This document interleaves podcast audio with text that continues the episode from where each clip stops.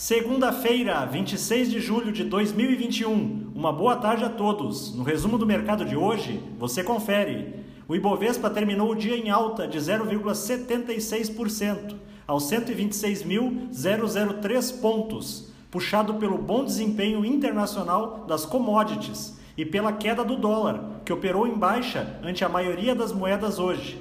A agenda doméstica ficou relativamente esvaziada, uma vez que os protestos convocados pelos caminhoneiros tiveram baixa adesão e acabaram por não impactar as rodovias.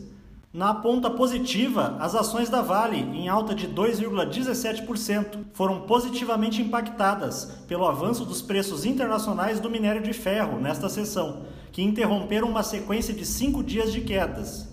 Os papéis da BRF, com ganhos de 1,37%, subiram com otimismo dos investidores pela notícia de que a empresa pretende adquirir a Mogiana Alimentos, que é especializada em produtos para nutrição animal de cães e gatos. Esta será a segunda aquisição recente que a BRF realiza no mercado pet. Na ponta negativa, as ações ligadas ao setor do comércio varejista caíram como um todo no pregão de hoje na esteira da percepção de que o Banco Central possa ter que elevar a taxa de juros além do previsto, restringindo o consumo das famílias. Tanto a Magazine Luiza quanto a Via Varejo recuaram 2,48% cada uma. O dólar à vista, às 17 horas, estava cotado a R$ 5,17, com queda de 0,70%. Já no exterior, as bolsas asiáticas fecharam majoritariamente em queda, com os temores em função do aumento do cerco regulatório da China. Após mirar em empresas do setor de tecnologia, agora Pequim incrementou regras para as companhias privadas do setor de educação. No Japão, o índice Nikkei subiu 1% e o índice chinês Xangai Composto teve baixa de 2,30%. Os mercados na Europa encerraram sem direção única, em sessão bastante volátil.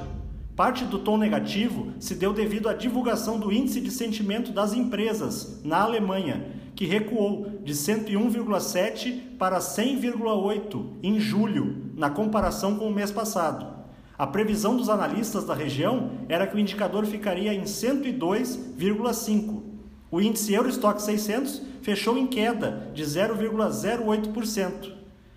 As bolsas americanas terminaram em alta modesta, com o mercado em compasso de espera pela decisão da autoridade monetária do país, que deverá ocorrer na quarta-feira. Apesar de não haver expectativa para mudança nos juros, as atenções se voltam para as sinalizações que podem surgir da reunião. O Dow Jones subiu 0,24%, o Nasdaq teve alta marginal de 0,03% e o S&P 500 avançou 0,24%. Somos do time de estratégia de investimentos do BB e diariamente estaremos aqui para passar o resumo do dia. Uma ótima noite a todos e até a próxima.